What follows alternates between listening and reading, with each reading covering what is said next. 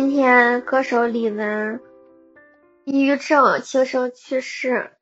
我是在朋友圈刷到的这个消息，然后挺很震惊人。我是你告诉我的这个消息，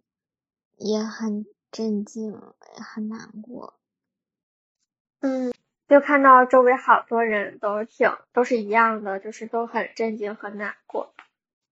我第一反应是不可能，因为我之前刚好看了他的好几个节目，我当时还去搜了他出道多少年什么的，我觉得他也太有活力了，然后还觉得他很暖，然后又很很阳光，嗯，在我心里是这个形象。难受还有一个原因就是，我之前有一个很好的朋友，他也是因为抑郁症，然后。自杀了，选择轻生。当时不止当时，我直到现在我还觉得很特别自责。他是我一个高中时候的好朋友，然后后来之后有一段时间没怎么联络，然后我经过了一段时间的我很波折。我们两个经过很久就一直没见面，然后他终于约我出来见面的时候。因为他一直都知道我我发生什么事儿，我们俩当时聊了一下午，就是很开心，很久不见。然后他跟我说他发生了什么，他做什么之后，他对我来说一直都是他鼓励我的，我们两个这样是这样的关系，一直他都在鼓励我，然后嗯，就是包容我，劝慰我说没事儿，说你想。做什么就做什么之类这种，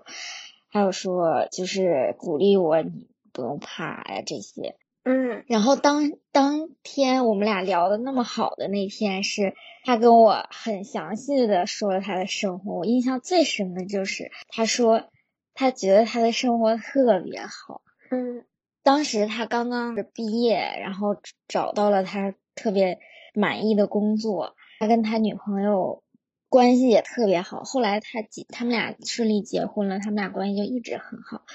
他那天很特别开心跟我说，他觉得他人生好像每一个方面都很让他满意，然后他整个生活也非常好。尤其是他觉得他女朋友对他来说，就是他本来也没没觉得能够遇到一个完美的人，他遇到不只是完美，而是是各个方面都跟他适配，就是。两个人就刚刚好，家境也相当，然后人生观、价值观也相当，性格也互相匹配，就刚刚好就在一块儿。就是 那天我一直处在一个羡慕、祝福、为他开心的状态。那个是他离开之前我们俩聊的最长的一次，最近的，嗯。然后之后我们俩又，后来我们在同一个城市。一块儿吃了饭，一起去我我们同共同的另一个朋友家，因为我之前也没有做过饭，我是先跟别人学了一个，然后因为他们在家做饭，他去那儿做了鱼，特别好吃。我做的饭里面有肉、土豆和在一起的，因为我不会做，我就随便弄了一个。印象特别深是他盛饭。然后他不知道那个饭是要把所有的料搅和在一块儿，因为他做完饭是分层的嘛，就是土豆、肉什么跟饭米饭是分层的。他先给我们所有大家都盛完了之后，就是里面所有的菜都盛光了，最后剩到他的只剩米饭了，特别惨。就是我，我那个时候好不容易做那做了一次成功的那个饭，然后他还没吃着，只吃到了米饭，好吃的都被我们吃了。但是他做的鱼真的特别香，特别好吃。然后就没有再见面了。我从来都没有想过，隔了不久他出意外了。刚开始说他是交通意外事故这种。然后我就很很震惊、很难过、很伤心，但是后来我才知道，原来不是，是他自己选择离开。我当时特别，本来我是很难过，但是那个时候我就变成了一种震惊，就整个人都是震惊的。我就感觉好像他们在说别人的事儿，是在说一个我完全不认识的人。可是明明我跟他关系那么好，结果我居然，嗯，从来不知道，甚至也没有往那边想过，就是他有抑郁症什么的，也没有，更别说因为这种事儿关心他或者是什么，反而一直他来。关心我，他来安慰我，来鼓励我。嗯，我一开始是不相信，我说怎么可能嘛？他过得那么好，而且那个时候他已经结婚了，然后婚姻生活也特别好。然后那一次是我第一次，嗯，就是觉得。死亡这件事儿在我的身边，就是离我这么近的距离发生。因为我可能很小的时候有，就是像家里老人，嗯，已经是我太老了，就是那种去世，但是我没有什么特别强烈的感觉。然后直到一个离我这么近的人，然后跟我同龄的人用这种方式离开，我就我现在每一年都还会往他的微信里面 发消息。嗯，之前不是说过我，我跟那个。在学校或者是这边的医疗的那个呃咨询师聊天儿，嗯，然后其实每次聊天之前，他们都会发一份问卷，然后你填好问卷之后，他会先了解一下你最近几周的状况怎么样，然后每次都有一道题叫你就是你有没有曾经想过结束自己的生命？这这道题，然后我每次最不犹豫的就是这道题，我每次都会选 绝对没有过。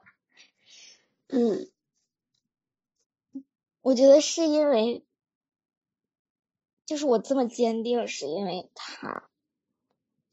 嗯，然后对我之前也有跟跟我一起聊天的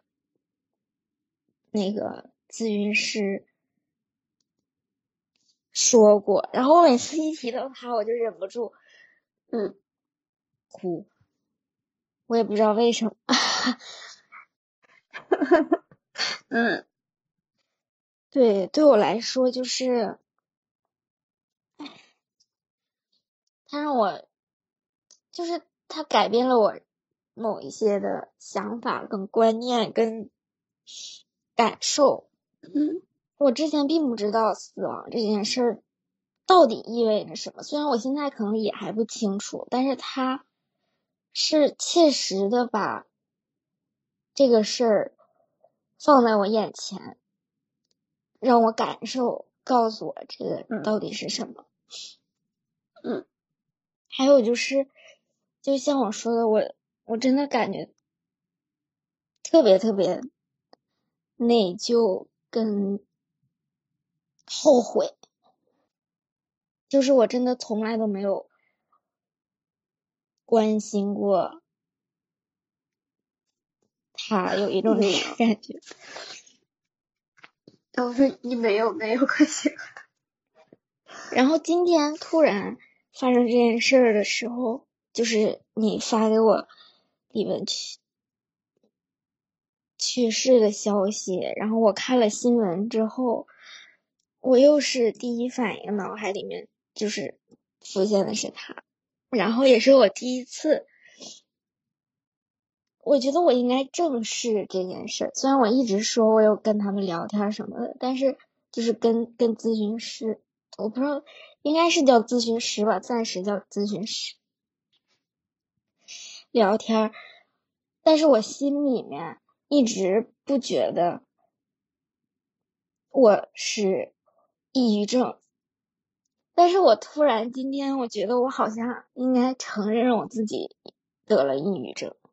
虽然可能我我的这个症状跟我看到的、跟听到的症状什么的都不太一样，但是我觉得我应该也算是一名抑郁症患者。然后我就突然想想聊一聊，然后我想有可能我把我的这个过程说出来的话，也是我自己去正视这件事儿的一个过程。嗯，然后我还有一种，就是 又是我自己的猜测跟。意淫就是，如果他也可以，就是把这件事说出来，会不会没有那么容易的就放弃这个事情？因为这件事儿，只有他的，就是他是他得抑郁症这件事儿，只有他家人，他爸妈知道，他的朋友。同事、大学同学、高中同学，全都不知道，因为他人特别好，然后他人缘也很好，然后在工作上跟同事关系也处的特别好，就没有人相信这件事，就都是震惊。我先说一下我自己吧，我之所以一直觉得我不是抑郁症，是因为因为我看到的。其他得抑郁症的人都是对生活没有留恋，或者是就是觉得没有什么能提起他们的兴趣这种。但我好像正好相反，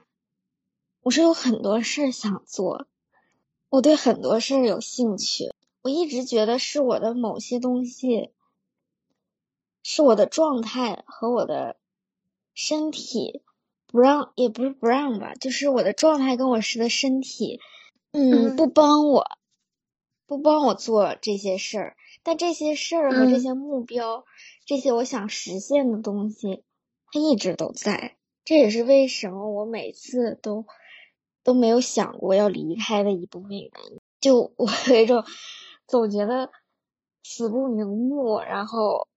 有还有未尽的事业的这种。感觉，嗯，但是除了这一点以外，我得说，我对于此时此刻现在的我来说，我已经好太多了。就是刚来英国的那一年吧，来英国半年，从来了半年之后开始是刚开始严重，嗯，也不是严重，我只是觉得自己状态不好，然后从那儿开始持续了很久。我就是我一直跟你说，我有我有一种。嗯，人格分裂的感觉，就是像这个身体不受我自己自由意识的控制了的那种感觉，嗯，就是这种感觉，就是像脱离了，像是有另外一个人在控制我的身体，就是我想做的那些事儿，他都不让我做。真正让我快乐的呢，当然是有快乐的事儿，但是这些快乐的事儿发生又不解决，就是像本有一个。焦虑的源头，虽然快乐的事儿一直都在发生，但是这个焦虑的源头一直都在。就有一种，我睡觉的房子在着火，然后旁边有多少人唱歌，我也开心，但是我一直惦记着我这个房子，我这个屋里的房子要着了的感觉。嗯，然后我最开始的时候是和，嗯，我就是我跟之前跟你聊过的。他写邮件特别温柔，总鼓励我的那个老师说，然后他他就是建议我说，你要不要联络一下我们学校的，当时是学校叫 Well Being 的一个办公室，说你可以跟他们联络，看看他们有没有办法，呃，缓解一下你心里的不舒服。刚好刚好当时有一个。嗯，心理健康周也是学校的心理健康周。我们我们院的院长 和另外一个也是特别厉害，我们学校一个特别厉害的老师，他们俩就是公布公开了自己的那个是患有抑郁症和治疗的过程，嗯说了分享了他们俩的经历。嗯我印象最深的是我们学校那个院长，在我看来，他就是一个特别酷的老头儿，穿的很时尚，然后戴彩色墨镜，然后头发是挑，我不知道是花白还是挑染，反正看上去很酷。然后他还 做过很多事，他还拍过电影，然后还做过 DJ，在学术领域也特别厉害。他之前还做过其他学院的院长，他上课也特别有意思。然后他公开他自己的那个就医的经历，就是也是他已经是中年了，突然发现自己感觉哪里都不对，嗯然后他老婆跟他说：“你这样不行，你得去看医生。”然后他一开始还不屑一顾，嗯他说：“我没什么，我可能就是太累了。”但是当他去到诊所跟那个人做完一次聊天之后，他就是崩溃大哭在那个 诊所里。然后之后他才意识到，正视自己，我好像确实是有病，是，嗯，是病了，需要治疗，需要辅导，一点一点的。他说，即使是现，他和那个另外一个教授都说，即使现在，他们也觉得自己只是可以和抑郁症共处而已。然后当时这一系列的，我就就在这一系列影响下，我就去找学校的 well being 跟他们聊。虽然是线上聊天儿，但是 我确实也是，就一旦开始跟他们说，我都不知道为什么，然后就开始哭。嗯其实这个不是我第一次找类似心理咨学校的那个叫 counselor，他主要不是嗯专门的心理医生，他是负责，嗯，就是抚，主要是安抚，安抚心情，就是负责 安抚是我说的，但是我感觉他们那个 counselor 侧重于安抚，而不是用特别嗯系统的心理学的那个疏导的办法。呃，他们呃，他们也是疏导，但是是侧重于安抚这这一方面的。嗯，然后后面找的那个 therapist，跟就不是 counselor，therapist 就是侧重于有点像国内的心理医生这种，他会有一个系统的方法，也有不同的呃批次。像我现在是第二个阶段，第一阶段的话还没有启动，嗯，只是一个像。现在是正式才在启动一个认知行为学的东西，然后他之前只是一些我不知道是叫入门还是没那么进阶的东西，但是也是跟我聊。我我想说，我懂你的意思。然后我第一次找这种心理医生聊天，已经是就是没在国内本科的时候，就那个时候我呃因为要出国准备。英语考试，当时准备托福准备了很久，就一直考不过。然后虽然改成雅思，然后上了课之后就过了。在哦，那个一个是准备考试，还有一个就是当时我被学校的师兄 PUA。本来我一直觉得都很，就是从被 PUA 开始的，先是被 PUA，然后。PUA 之后，我以为都过去了，然后就开始准备英语考试，但是当时一直都不很不顺利，然后我就觉得我每天的那个精就不仅仅是累的问题，而是整个人的精神都不太好了。我之前从来都不会有睡眠啊什么的问题，但我当时就是就开始出现睡眠问题，而且会即使睡着了也会做。噩梦是那种印象很深的噩梦，然后当时刚好，其实当时已经要毕业了，我是在临毕业之前约到了最后一次的学，也是学校提供的心理医生的聊天，一个小时。他是当地的呃很厉害的公立医院的医生，然后兼职做学校的心理辅导。然后当时我记得。印象特别深，他好像没有说几句就主要是我在说，然后和我在哭，我就是第一次崩溃大哭，我也不知道为什么，对，就是我不知道为什么，但我就是崩溃大哭。然后他因为时间有限，所以他给我介绍的是他第一次跟我说正念这件事儿，正念和正念冥想这件事儿，然后我才开始尝试做这些探索。然后后来考完托福之后，不是考完雅思，然后之后我又顺利去新加坡了，然后我就觉得。人生就是没事儿了，就是都过去了。因为我在新加坡的时候真的很开心，然后虽然每天工作，然后什么都不会，但是我每天过得都可兴奋、可开心、可有劲儿了。我就是觉得这是人生中一个小小的插曲，就过去了。然后直到我到英国之后，又开始觉得不对。然后这次是。整个人，他们可能有一个词儿叫向下循环。我就是走着走着就被旋进去了，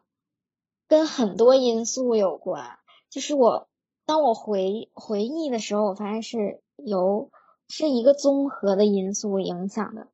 甚至包括我当时，嗯，学校分给我的宿舍是在负一层的背阴面儿。我觉得这个甚至都是一个原因，因为我见不到阳光。然后，因为在负一层，我们还是一个出入口，然后就外面经常有，就是所有人都从我们那个门窗口进宿舍，然后我就还必须拉着那个百叶窗，因为我不想就是开着让他们都能一览无余的看见我。本来就没有阳光，然后再加上疫情，又不怎么出门。再加上其他各种的课程啊、环境啊、英文啊，就是所有的这些累加到一起，还有就是我可能本来成长就是从小到大长到现在，就是多多少少会有一点毛病，再加一块儿，再加上我身体就是物理，就是那个物理上的这个身体也。也有毛病，内分泌也失调和其他的一些所有的加一起，然后我就是一直觉得我不是抑郁症，虽然他每次给我做问卷都觉得我应该去跟他们聊，嗯，甚至有一个阶段我还跟全科医生一起商量我我要不要吃药，我还看了好多他们说吃药的副作用啊，还有什么的，医生也跟我说。嗯，吃药的前几周几乎是会让我的身体变差，会头疼，会恶心，会睡不好。然后我就反问他，我说会有这么多症状，为啥还需要吃药吗？他说，如果长期来看的话，吃药是会稳定人的情绪的。但是刚好那个阶段，我是处在一个变好的过程中，就是我能我自己。能非常明显的感觉到我在越来越好，所以我就跟他说我可能不需要吃药，他说可以，然后他说如果你觉得你自己状态不好了，你随时告诉我，然后我再看你需不需要吃药。他说吃药之后他会，他他说不止一种药，如果我吃的话，他会先给我开一种药，然后试一下，大概需要一个多月。呃，左右才会起，就是真正的起效果，然后看效果好不好，再决定要不要换其他种类的药。他会每两周，刚开始会每两周，后来会每隔一个月，然后再后来如果稳定了，可能会每个季度，就是看一下我怎么样。但是后来我没吃，因为我已经感觉到我的状态变好了，然后越来越好了之后，我就没有再跟医生说。提出要吃药这个事儿，然后我变好，我觉得是从从之前我们不是说过探索的不同阶段嘛？我感觉我是从第二阶段就是开始探索这些身心灵的时候，第一第一阶段不是一直在祛魅嘛？那个阶段我反而在变不好，因为很当我发现这个世界各种，就是我本来心情就。压抑和就是压力很大的状态下，然后我再发现这个世界上更多肮脏、恐怖、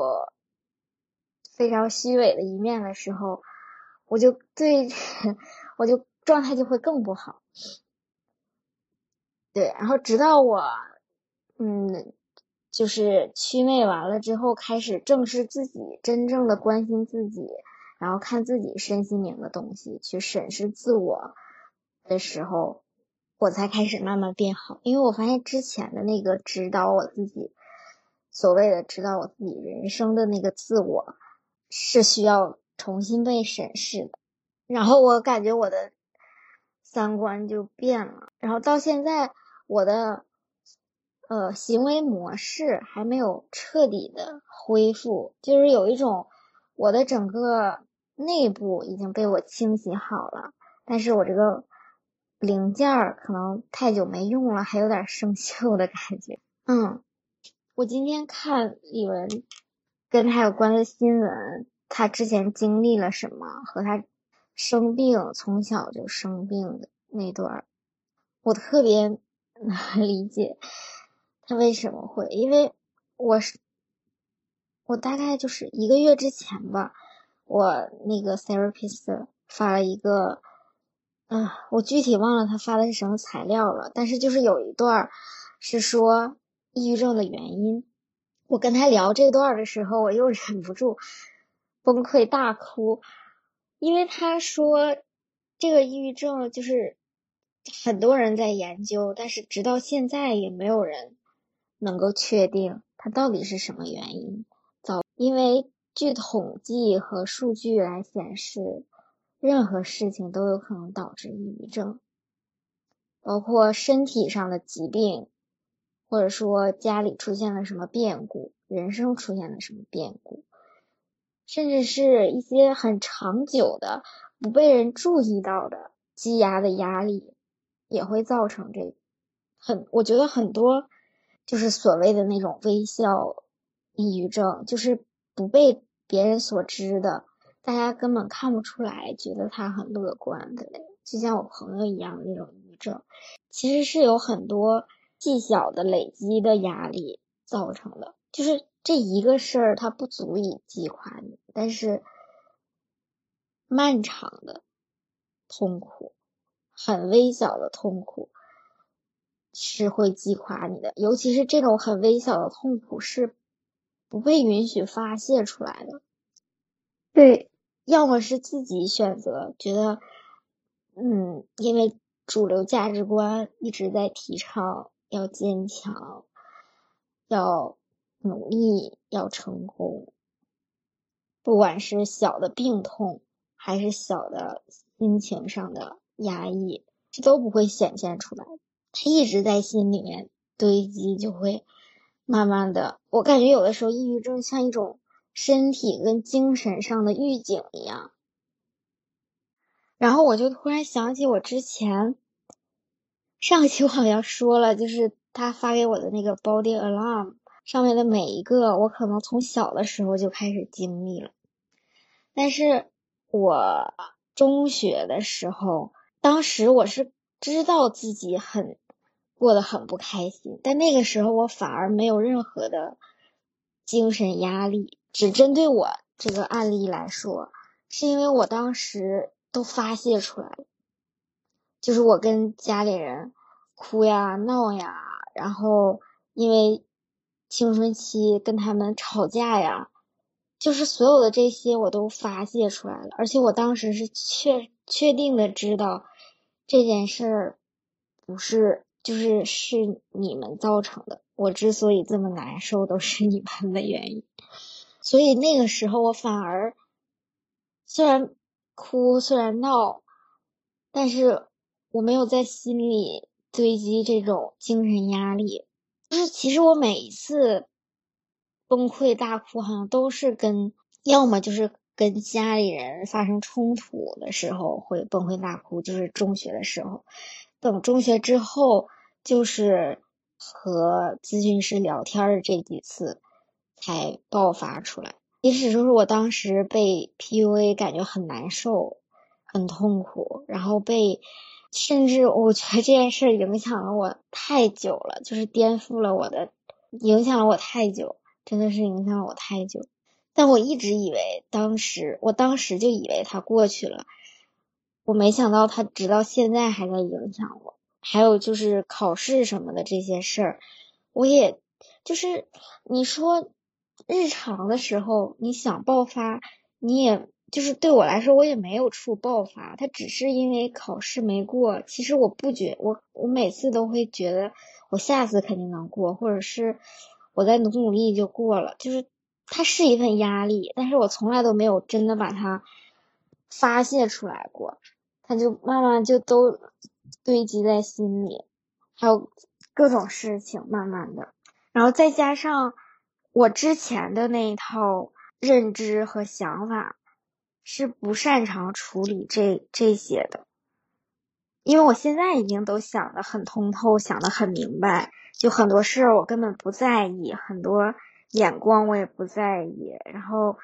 很多事情我会自己用自己的逻辑去分析。但是在我想明白这件事儿之前，我的那个思维逻辑是不是这样的？就是传统的，呃。社会塑造出来的标准的学生的思维，他就是不会处理这些东西，就感觉这完全不是 CPU 该专攻的事儿一样。他也不应该是耗费多大力气的事儿，就过去就过去了。就像说这次考不好，那下次考好了可能就没事儿了，是这种感觉。那你？现在为什么觉得说你是抑郁症呢？我只是觉得我一直都不承认我自己是抑郁症这件事儿本身也是我自己的一种某种挣扎，仍然是还是有包袱，就是没有什么不可以承认的。我的意思是，是确诊了，嗯，之后没有承认，还是说我是？其实这个也是我的一个迷思，因为我之前看到的，好像去国内医院看的话，他们都会很有仪式感的 正式的确诊一下。但是其实呢，我又没有被确诊。嗯，但是他每次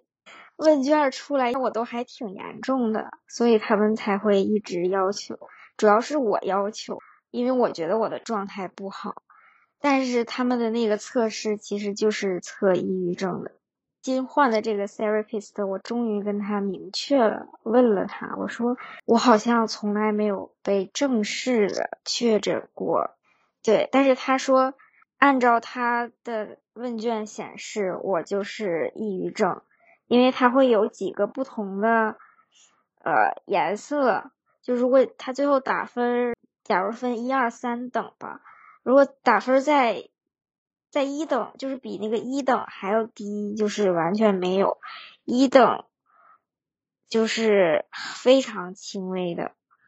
然后二等、三等就是比较严重的。我的那个分数呢是在二跟三中间，那个交界线左右来回蹦的。按照这，但是我又觉得他的这个诊断非常的不科学，因为他那个抑郁，他的那个答那个问卷的时间很短，甚至比测那个叫什么 MBTI 的那个还快，非常简单，就非常非常迅速、非常简短的一个问卷，所以我一直觉得那个不够权威。嗯，这也是我为啥一直觉得我没有正式被确诊的原因，尤其是不是还有什么呃什么躁郁症、双向情感障碍和焦虑呃焦虑症什么的，这个是我自己去找，就是他们都是基于抑郁症的。如果你抑郁的同时极度焦虑，可能就会偏。焦虑症，当然这是我自己找的，也不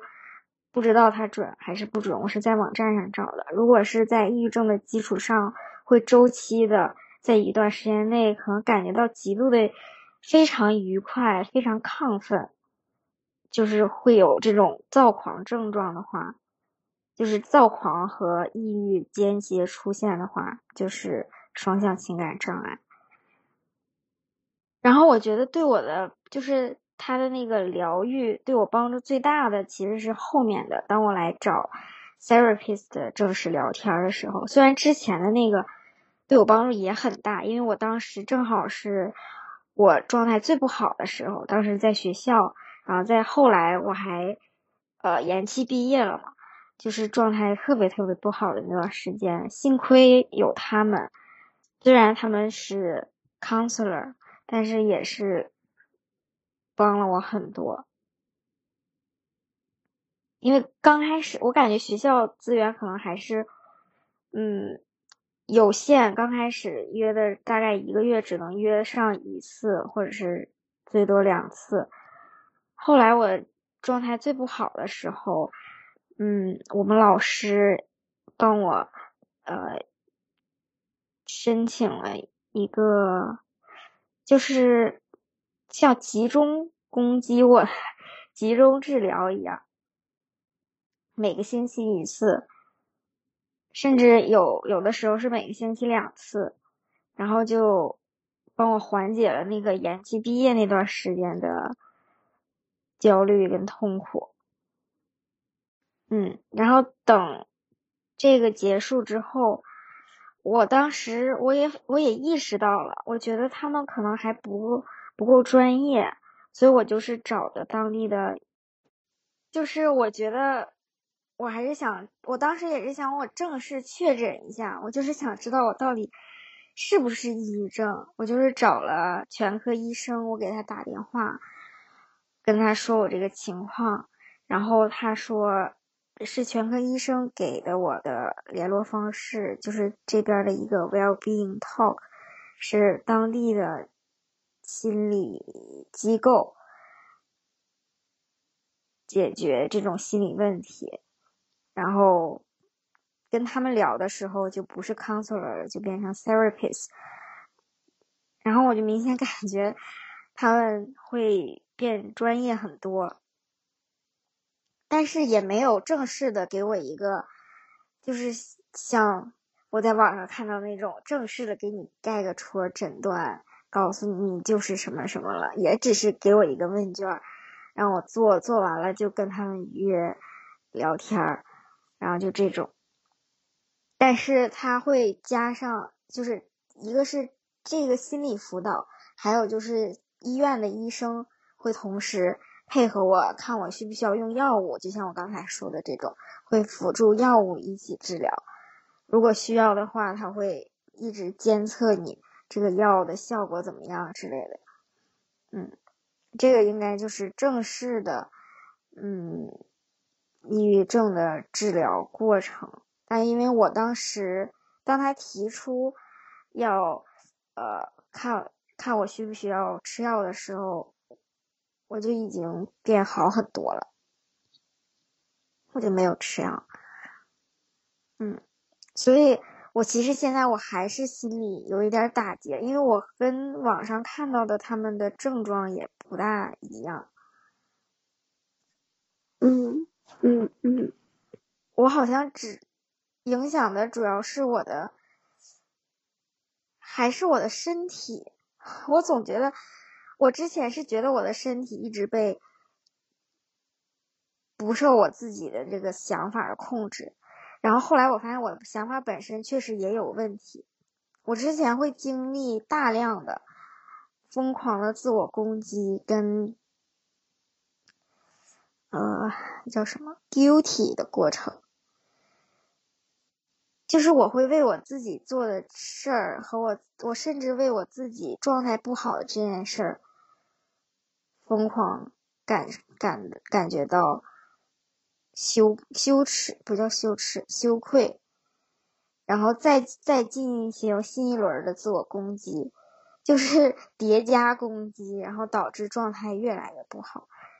然后，直到我把我这个本身的思维方式转变了之后，这样一说，我感觉我自己跟 therapist，我们俩在同步对我自己进行认知行为学的治疗，因为我就是这段时间在不停的看各种，也不是看，就是通探索从从身心灵再到其他的各种东西的探索，就是在不断的改变我自己的认知，嗯，然后慢慢的，我现在觉得我。脑海里面的认知已经，已经，反正我自己已经很满意了，甚至比我原来就是在我没怎么说叫没发病嘛，就是没来英国之前的那个还要好。就是我，我特别喜欢我现在的脑海，就是这个脑子里的我自己，但是我的一些行为模式就是还没有转变过来。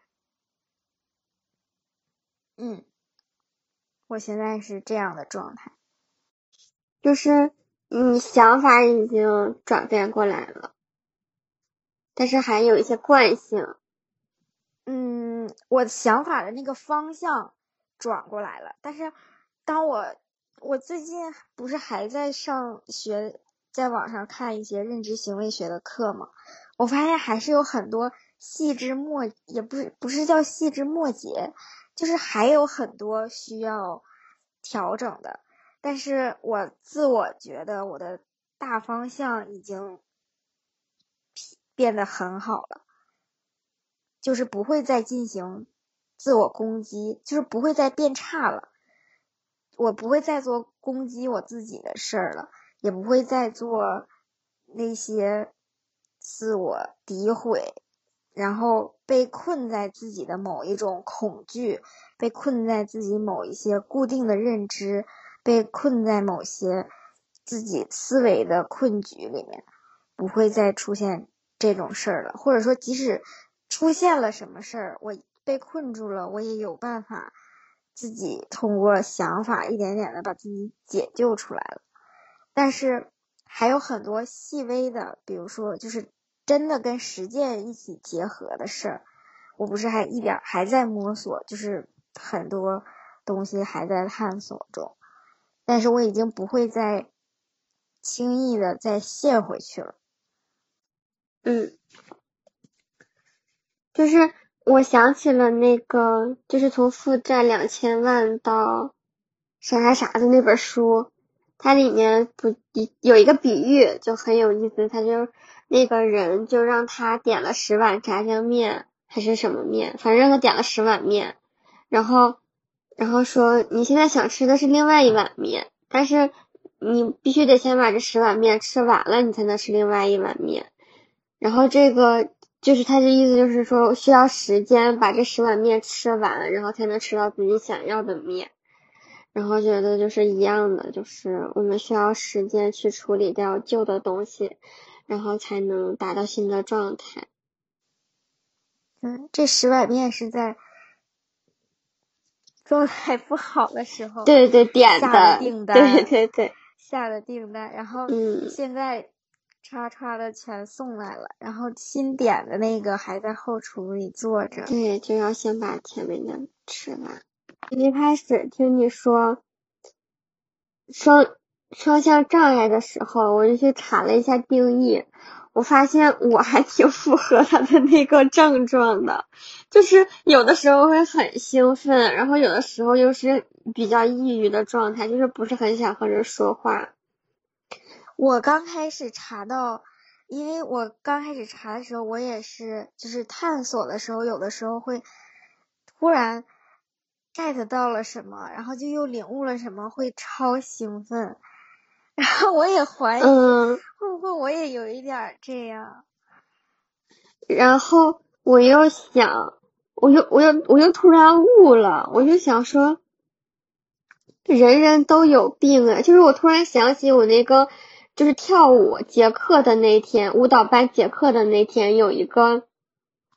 就是跳了好几十年的舞的一个舞者，然后。他就跟我们说说这个世界上每个人都脑子有病，所以我们要就是去做我们想做的事情。我就突然 get 到了他说每个人都有病的那个点，然后我就想了一下这句话，琢磨了一下这句话，我发现还真的是人人都有病，就只不过说，就首先这个人人指的是人类，然后有病指的并不是说医学上的那种生病的定义，而是说就是哪里出现了问题。就哪怕这个人就是他的问题没被定义，或者是说没有被就没有严重，没有严重到去定义他说他病了，然后严重到需要吃药，但是人多多少少精神都是有问题的。对，然后我就突然意识到了他说那个每个人脑子都有病这句话是什么意思了，就是就哪怕说一个人和我们的三观不一样。就是和三他，比如说他的三观和大部分人都不一样，那其实他对于大部分人来说，他就是有病的，就，你你懂我意思吗？嗯，就是嗯，对，所以我这样一想，那不就是每个人都有病吗？就是没有一个健康的人，因为你想，他过得好，他会有一种一种问题；他过得不好，他又会有他过得不好的原因，就是。他总会有让他过得不好的理由，就是他总是就是人类这个这个这个物种，就是总是在不停的面临各种问题，然后就是大部分人都活不明白，然后那就会出现问题啊。确实，我我知道，确实是你说的，就是从就是一个人他从某一个角度来看。不管他是过什么样的生活，是好还是不好，他一定是有一点多少有点毛病，对。所以就嗯，然后不是我我我的问题，我的落脚点是在于，我跟人来往的时候，会经常期盼对方是个正常人的这个点，我就突然看开了，就是我为什么。嗯，要去期盼一个人是一个正常的人呢？就首先肯定是因为我不想再被伤害了，然后就是我对人类的认知是有一个不是很准确的期待的，就是希望对方是一个正常人，就是但是又没有正常人啊，这个世界上就每个人都会有一些我认为他有病的地方，然后我就。如果我一直抱着说你能不能正常一点的这种期待去活着的话，那我就会一直跟周围的人闹别扭，我就会一直在有不痛快的地方。就是我突然看，就是突然看到了这一点。嗯，而且被期待的人也很无辜，因为他也不知道你的正常的标准是什么。就是每个人对正常的标准甚至都不一样。首先是肯定是不一样的，对，因为每个人的认知就是一定是有很多的细细碎碎的偏差的。然后这个时候，这个正常就很难达到一个共识。对，而且我甚至觉得很多人就是为了做社会上所谓的正常人而而得的病。呃，这个也确实是，嗯，就是很多都是被压抑，被慢慢的就会得病，特别像是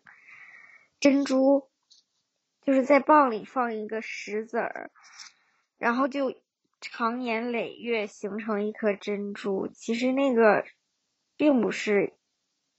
人类看到的美丽的东西，对珍珠来说是一个痛苦的东西，对那个蚌来说。是一个痛苦的东西，嗯，所以我我就我就想说，那就我就会想说，那怎么办呢？然后我就会想说，人就应该发疯的活着，而且现在的社会真的就是已经在发疯，就已经人人在发疯了，其实是一种这样的状态。我希望当任何人觉得自己可能不太舒服的时候。可以发泄出来，然后觉得自己状态不对的时候，也可以毫不犹豫的，也不一定是毫不犹豫吧，就是去求助，不管是向医生，或者是家人。我觉得有很大程度上阻止人去求助的是身边的人，所以我是非常推荐去找像医生或者是这种组织里的不认识的人去求助。反而这些专业的人，他们第一是他们有专业的知识，最重要的是，他们绝对不会像一些所谓的亲朋好友一样给你带来二次伤害。有可能痛苦的根源就是来自他们，当然不是每个人都来自他们，就是我不知道，他肯定是来自自己身边接触的环境。社会和自己的内心，如果犹豫，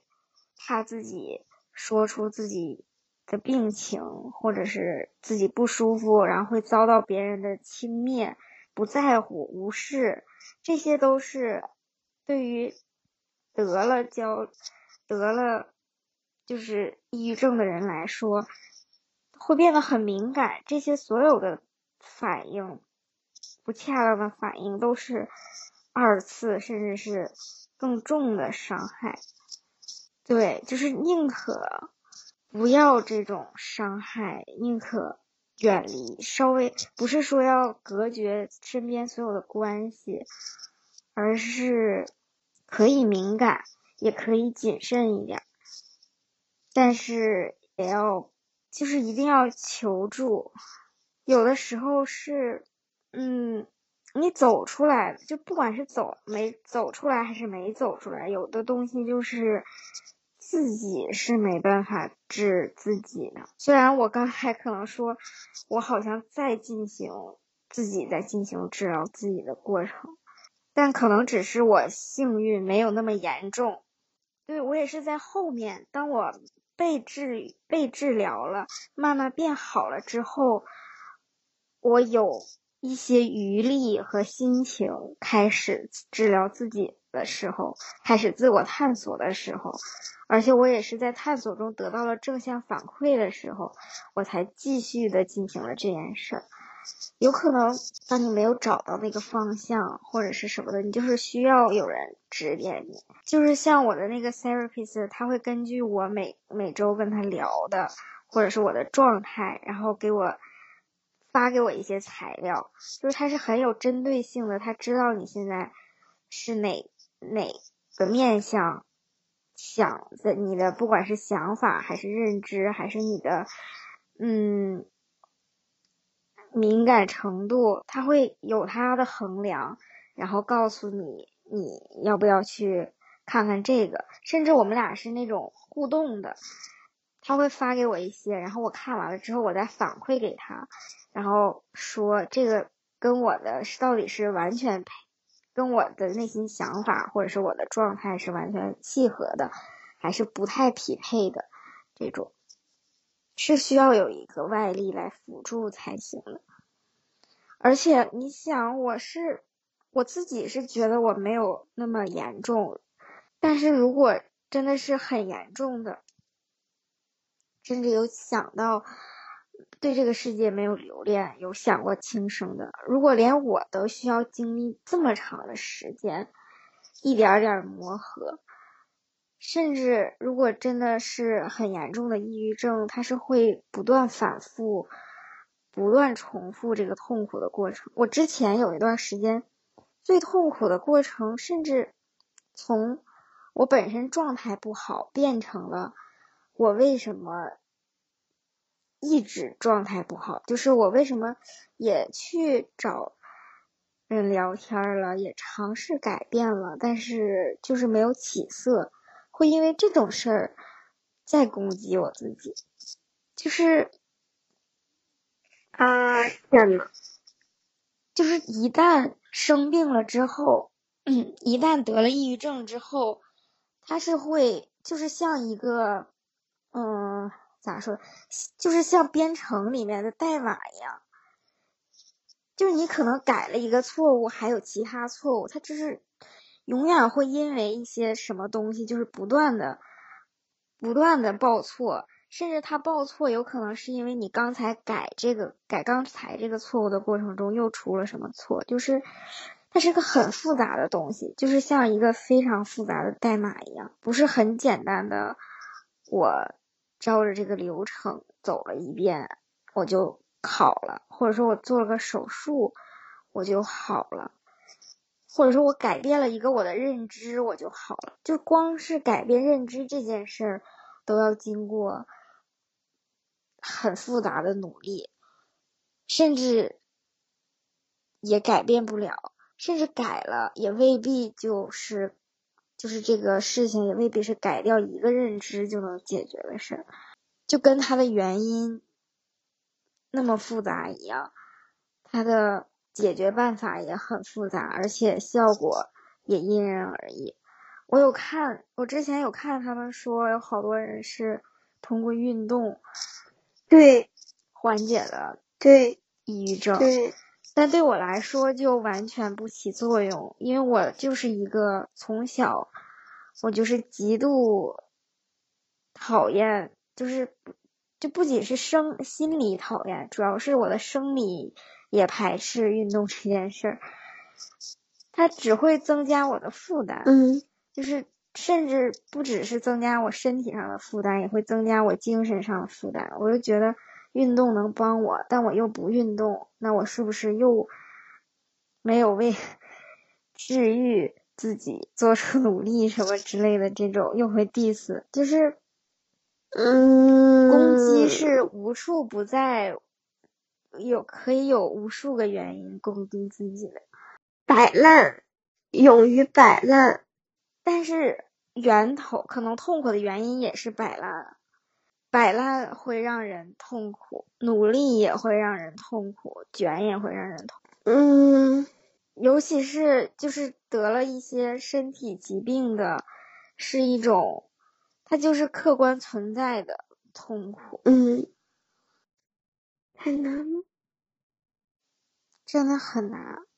而且真的会身体跟精神互相折磨，就是身体变得更脆弱，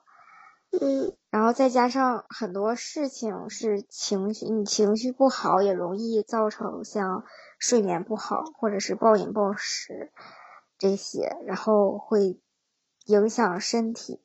然后身体。可能这一环出现问题，然后导致其他也出现问题，精神负荷又会更大。对，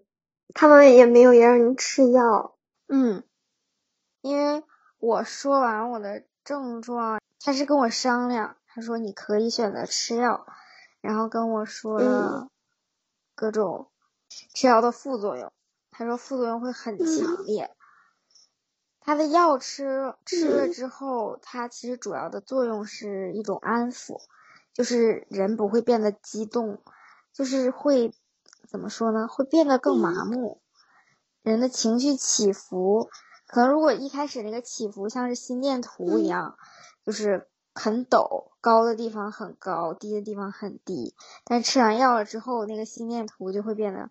非常平缓，那个心情的浮动会。很小，然后我我就没有吃药，我也问了他，我说我是不是可以不吃药？我觉得我状态还行。他说那你可以，你可以先不吃药，但如果觉得我状态还是不好，就要吃药。我说好，然后我的状态就变好。他说那你可以不吃药。其实更严重的抑郁症，甚至是需要用电休克疗法来治疗，在英国是这样。其实我也，哎呀，我也不知道，但我没有去看病，就是因为我也看不起，因为这边免费的都是那种，就是你说的那种疏导，他不治病，counselor，所以我，对，所以我也没有去看过。但是可以先跟他们聊一聊，看一看到底有没有缓解，或者说至少，嗯，可以先让他们看看需不需要，是需要更，就是先体验一下。就是我想着说，就是我我一直都没觉得我病了，虽然我有一有一有一个阶段一度怀疑自己病了，但是后来我又觉着我没病，就是还挺复杂的，就是我觉得我这些东西搞搞完了之后，我觉得我日子还挺舒坦的，就是虽然我也什么也不做。就虽然我现在行动力很低，但是我没觉得我生活有什么问题。就我可能更多的会怀疑，我说是不是在逃避找工作呀？逃避找工作是因为之前工作的不不好的经历呀？我会这样去想，我没有去想说我是不是病了呀？我都没有这样想过，而且就是。他确诊不确诊，我也没觉得说对自己会有什么作用。直到我刚刚一想，人人都有病，我就觉得说，那就更不重要。就我觉得，我我不知道，因为我有的时候，嗯，我有的时候会觉得说。我不了解一件事的时候，我经常就会觉得它没用。等我了解了之后，我就发现还挺有用的。然后，我觉得心理治疗应该也是这样的一个存在，但是我又不会觉得说到了那个点，让我去治疗它。首先，我也没有钱；其次，我也没有什么很严重的症状。你就是没有觉得你有需要看病的必要，是不是？但是其实我挺暴躁的，你有发现吗？就是我就是一种一撩火就着的人。哎，但是在丹麦的话，不也是公共医疗吗？应该是不用付费。嗯，我不知道他有没有心理医生，就免费的心理医生。然后心理医生会不会说英文？这种也不知道，应该是会有的。他的这个心理治疗是就是归在医疗治疗中的，不是单独的。而且我觉得欧洲这边都是很重视这个，应该都会有。嗯，我没有想过，我有想过去看医生，但是我又觉得说。自己没什么症状，跟医生也不好解释，说我为什么要去看，我也不知道为啥，就是就是大家给我的标签，包括我自己给我自己的标签，就是我是一个很想得开的人。你觉得他们解决的，就是你没有需要让他们帮你解决的问题，或者说他们解决的问题你自己已经解决掉了，你不需要他们再帮你解决。就如果我有问题的话，我至少我是没有意识到那是个问题，嗯，也没有影响到你日常的生活。其实我觉得这样应该不需要。如果它影响了，我也不知道，就是那种感觉。影响的是很明显的，而且他他他的那种专业的治疗是需要就是。嗯，我不不知道怎么说，专业的确诊吗？还是什么？是需要你的这个，比如说你的这个焦虑，或者是呃睡眠，或者是这些症状是持续一定时间的，而不是说，比如说我最近失恋了，我就这一个星期很不开心，可能要持续长时间，几个月一直都这样，然后他才会断定你是焦虑症，或者是。抑郁症有可能的这种轻度或者是重度的抑郁症，有很多事是切实的影响到生活，比如说你平时，甚至是打扫房间、做家务，甚至是你跟别人的社交活动，就是有很多他就是采访你，关于你不仅采访你心情怎么样。还会采访你日常生活有没有受到影响，这种，就像很多博士毕业说呀，我要不能及时毕业了，他们也会感觉焦虑，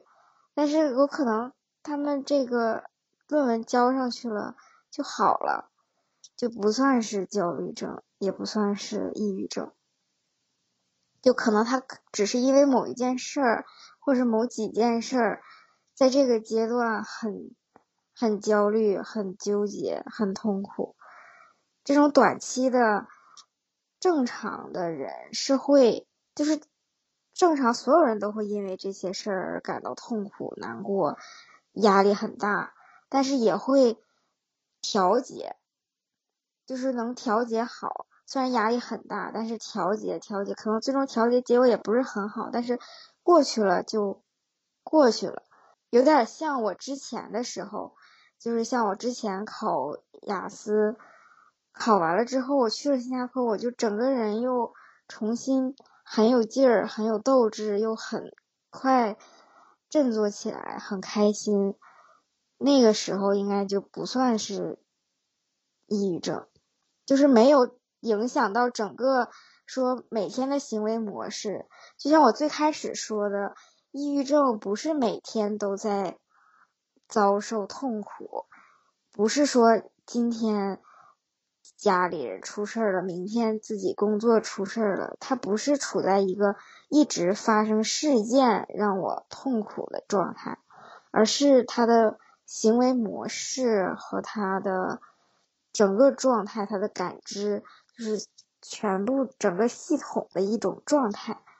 就是在我看来感觉是这样的，就是每天也有开心的事儿发生，当然有，但是。就像甚至很多人他会很积极的生活呀，然后他的人生中也有很多好事发生，但是这个抑郁是一种底层的模式，嗯，所以才需要更专业的人去介入。还有一个就是迷思，嗯，叫迷思吗？就是很多人觉得那种心理咨询师。是可以治抑郁症的，其实他们不不是，反正如果在国内的话，一定要去医院，去医院不是去找心理咨询师治这个事儿。我后我说的这个刚开始的那个 counselor 就有一种类似于心理咨询师的感觉，然后我后面的这个 therapist 是我先找了医院，然后医院。帮我联络他们，然后医院和他这这两个方向同时介入，配合一起治疗，包括药物什么的，这种是专业的。如果是真的确诊了抑郁症，一定要去医院，不能去只找心理专家、心理学家，甚至是那种呃，就是心理咨询师，他们是不能治病的。即使是需要他们辅助，也是要先去医院看，因为这个是比较重要跟紧急的。因为有的时候这些是控制不了的人的心情，尤其是像躁郁症啊这种，确实是需要用药物去控制，强行的控制住心情，起不让它起伏波动那么大。然后才能抑制，甚至是打消很危险的一些想法，比如说自杀呀之类的这种。有很多那种，嗯，叫什么？这边叫就是那种 support line，就是那种支持的电话，二十四小时随时可以接通。那种是为了危急的时候，你就是心情很不好，想找人聊天，给他打电话的这种，也都只是应急的手段。然后你跟他聊了，缓解了之后，最终还是要找专业的医生去诊断，就是因为这个是长期的、很长的一个过程。嗯，就就是，既然人人都有病，那就活得随心所欲好了，就是。我想怎么活就怎么活，我对别人也不强求，所以我对我自己也不强求。我今天其实除了这个新闻，我还刚好听到了一期关于安乐死的博客，然后我就突然想到，其实选择离开还是就是不管是哪种方式，自己选择离开，不管是他生病了还是什么，都不应该被。被批评，就是很多人把他当成一个，说你就这么不负责任的走了，你家人什么之类的。如果他自己都不能照顾好自己，他怎么照顾他家人呢？我就觉得这是自己的选择。虽然我，就是当我朋友离开的时候，我会特别特别难过。嗯，但是这是他自己的选择。我可能刚开始会，我可能刚开始会很会不不理解，但是我我现在已经。对我应我我应该相信他，信任他。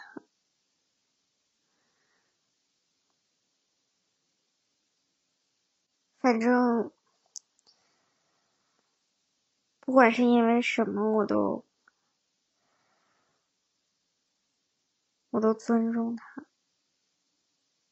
唉，你你说你朋友故事的时候。我就想起了我们都认识的一个朋友，就是我跟你说过没有？我跟你说过没有？没有。嗯，我还是不说名字了，因为嗯，对我就不说名字，因为这是他的隐私嘛，就不说了。然后就是就是一个朋友，是我的一个很好的朋友，然后。我其实是来之前才听他亲口说他有抑郁症的，虽然我之前一直觉得他状态不是很好，但是我没有问出来，我一直在等他自己跟我说。然后，因为我想说这种事情就没有办法去逼迫一个人去承认什么，而且我也没有。立场去做这种事情，而且不管他说什么都不会影响我对他的态度和行为。就我不会说因为他病了就对他特殊对待，就我我们还是怎么相处就是怎么相处。但是因为我们本来关系就特别的好，所以就本来关系就是很亲密的。我是来之前知道这件事情的，嗯，然后就是，嗯，我会，我我忘了我为什么有这个想法了，但是我也有过这样的想法，就是不是有过，就是我，唉，是就是这个想法，我先说一下这个想法是什么吧，这个想法就是。我在想，是不是我我的人生太沉重了，然后我把我沉重的部分都分享给他听，然后就把他一起拉下来了。我会有这样的想法？不会的。然后我就就是这种事情，我也。没办法去问，我也不知道为什么，我只知道他发生了不好的事，但是我从来都不知道是什么。他不是一个分享型的人人格，就是很多事情他都不会说，然后反正现在就是这样的一个结果。因为其实我也不知道其他得抑郁症的人是什么样的，但是对我来说。就是你刚刚说的那种，嗯，就是你对他的态度，对我来说是特别珍贵的。就是对我来说，是我身边，我就是需要这样的人在我身边。第一，就是我想说，就是这段时间，其实我们不是几乎每天都是都聊天，或者是这种说话。我一开始可能我状态最不好的时候，我也没有跟你说，就是具体的，我可能只是后来跟你说，我一直在看，跟跟咨询师聊天什么的。嗯，我也没有详细的跟你说，但是其实你就是，嗯，我从状态，我从状态不好之后，跟我一直有联络的可能只有 只有三个人，你和另外两个人，然后他们俩不是像，就是。最跟我联络最频繁的就是你，相当于是你是一直支撑着我在这段时间走，然后对我来说跟你的联络就很自然，嗯，但是我想说的是，呃，我另一个朋友，我不是想要指责或者是 diss 他，就是我我很感激他，嗯，他是离我。物理上比较近，因为他嗯，对，所以然后他很难不发觉到我的状态不太好，嗯，但是有一段时间，就是我现在已经过了那段时间了，就是很自然的又能跟他重新联络了，但是之前有一段时间，就是他每给我发一个消息，我就感觉。呃，我只能不夸张的说，是晴天霹雳，就是我这是不是我控制的？就是当我看见呃他给我发消息，我就甚至没看他跟我说什么，我就感觉我整个人不管那个时候在干嘛，我好像就陷进沼泽地里去了。嗯，就是这种反应，就是因为他会。呃，他是用另一种方式来关心我，我我我理智上特别感激他对我的关心，但是他的这种关系，我其实生活中需要的是，就是像你刚才说的那样，就是呃，不需要改变什么的正常的交往而已。嗯，对，然后这种这种另外两个跟我。保持联络的也是这样的方式在跟我交往，然后我就能，我就就能够支撑着我继续像一个正常人一样保留一份正常的生活，但是其他的，嗯，就是这种关心。真的对我来说，就是在我状态不好的时候，就是像晴天霹雳一样劈在我的头上。我甚至会看到这条消息，就忍不住想马上约一个 跟 咨询师聊天，因为我不敢点开，我甚至不敢看他到底给我发了什么。我知道他一定是关心我，询问我。嗯，的话，嗯，但是真的负担很重很重，嗯，对，所以就是 你的这种支持对我来说很。你刚刚跟我说，你说你尊重你朋友的决定了，就本来我都不想说这一段了，因为我觉得 就是。就是我开始不把他当成一个生病的人去看了，因为我觉得大家都有病，我就不用说，就是自己在这偷偷的很担心他之类的，然后我就我就不打算说出来这一段了。然后后来你又说你说你尊重你朋友的决定的时候，你说你相信他，我就觉得，我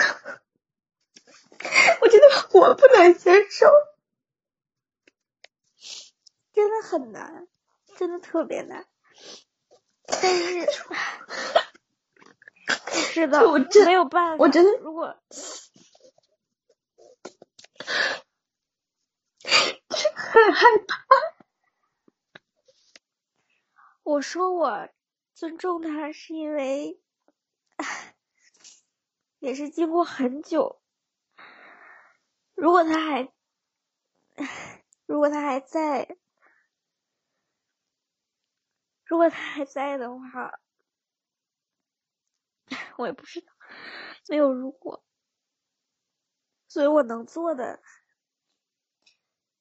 就是其他任何一切。我都做不了了。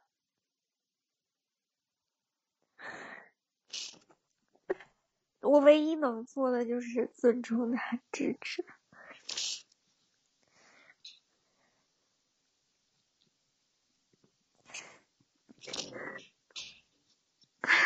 我会很害怕听到什么坏消息。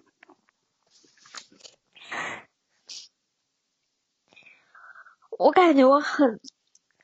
我很矛盾，我刚刚一边，我刚刚一边说，我的另外一个跟我关系很好的朋友，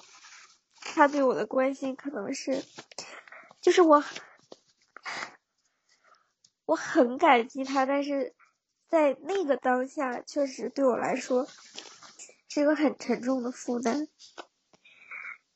但是。但是我刚才想象，如果我那个离开的朋友他还在的话，我不，我不能保证我，我做什么事儿不会伤害他，就是我一定也会，我肯定是那种，就是。想尽一切办法，疯狂的想要联络他，随时关注他在干嘛的那种，那种给他带来很大负担的朋友吧。反正，唉，我不知道，我把我其实把各种各样的可能性，我之前都想过了，他到底为什么？不跟我说，如果各种如果都假设过了，但是没有如果，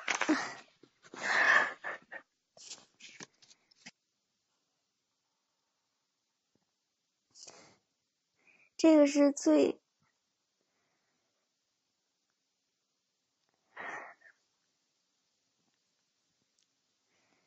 真的是最难受的，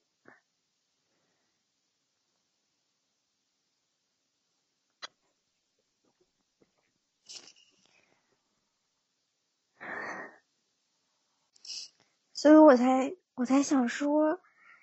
就是如果不管是任何人，觉得自己可能需要帮助，就不要犹豫。不要有任何对朋友、对家人的负担，可以自己，哪怕自己去找到陌生的医院、陌生的人去求助，哪怕跟有一些人开不了口，那就去找一些不认识的人求助也好。其实我现在。也没有跟任何人，我只跟你，还有就是我刚才说那个很关心我的朋友提过说过，然后跟家人我也完全没有说，我感觉肯定会有很多人跟家人或者朋友求助有困难，甚至有的人是。试图求助之后，没有得到正向反馈，或者说被就是被敷衍，或者是被无视，甚至是被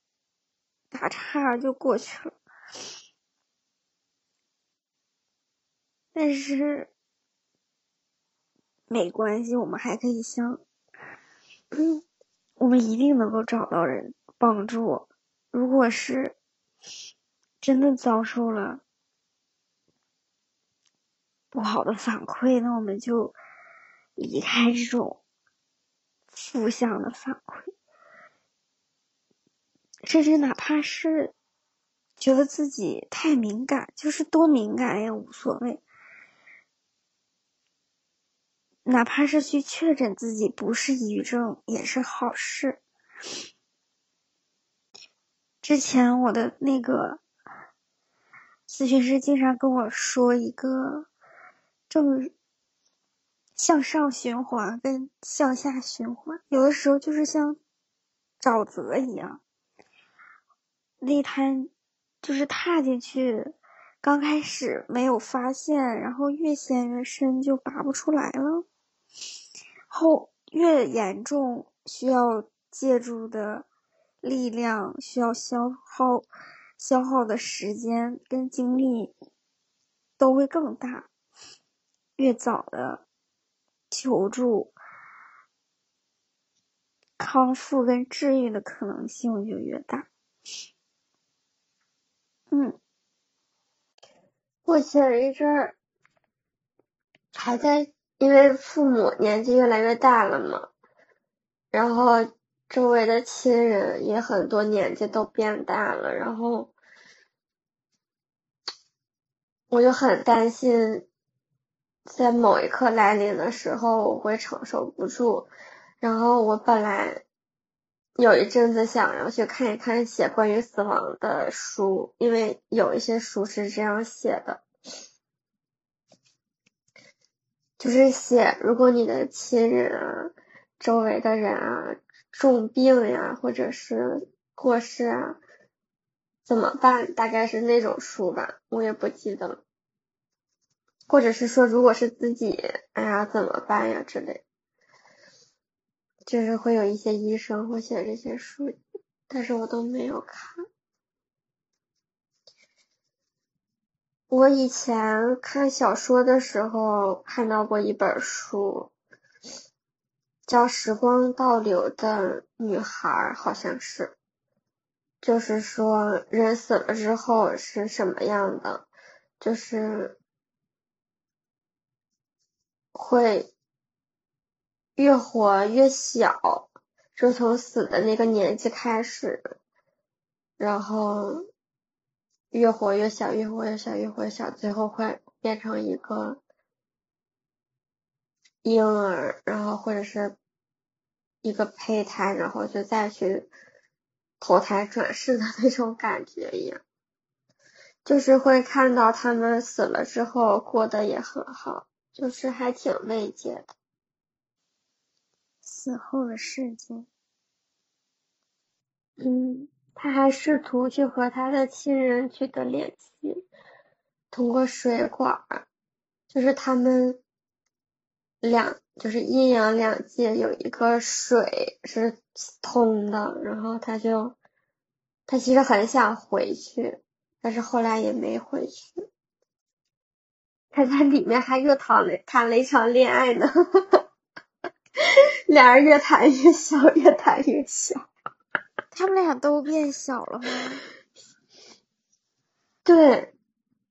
他们就是。就我们每年长一岁，他们可能每年减一岁的那种状态。那他们变成小到胚胎的时候，又重新再回到这个世界，再出生一次，是这样嗯，那就是一种慰藉，对于还活着的人的一种慰藉。这些美好的故事都是宽慰、宽慰我们的。真的很难接受。嗯，我又想起一本书，也是叫《外婆的心》，就是他外婆，他外婆过世了，然后留给了他一本书，就是给他留给他的任务，他外婆给他留给他的任务。然后就说你要去干嘛干嘛干嘛，然后他就很生他外婆的气，就是突然就离他而去了，就是带他他外婆带小女孩和解的一个过程，就是很感人。就是他外婆年轻的时候因为事业没怎么管他妈妈。然后他妈妈也是因为事业没怎么管他，然后是他外婆带他长大的，就他外婆带他冒险，做了很多那种在常人眼里是很越规越矩的事情。然后，对，然后他外婆就，嗯，怎么说呢？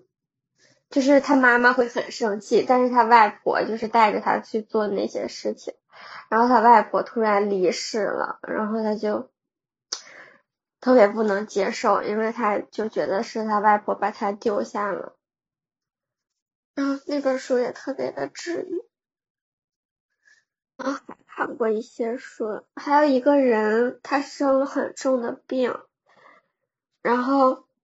他的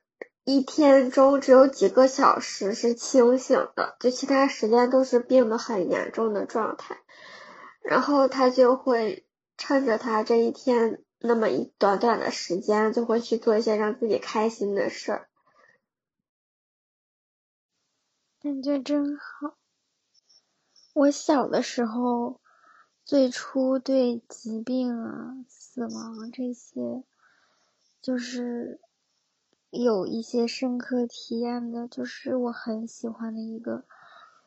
嗯。非常年轻，就比我大两三岁的一个小男孩，然后他十几岁的时候就患了白血病，然后做了各种手术，但是他又特别有才华，在病床上写了很多文章，还出了书，然后每天就是特别乐观，然后过得很快乐。就是用他自己的话说，是很潇洒、很波澜壮阔。然后他做过很多次手术，最后还是还是去世了。然后他那个形象，就是最初我对于人。是我自己对死亡的感觉，就是我我自己完全不害怕，我也不觉得活得长还是短会怎么样之类的，只要我自己活着的时候没有很后悔就行。但我还是很难接受其他身边的其他人离开。嗯尤其是当这些真实发生的时候。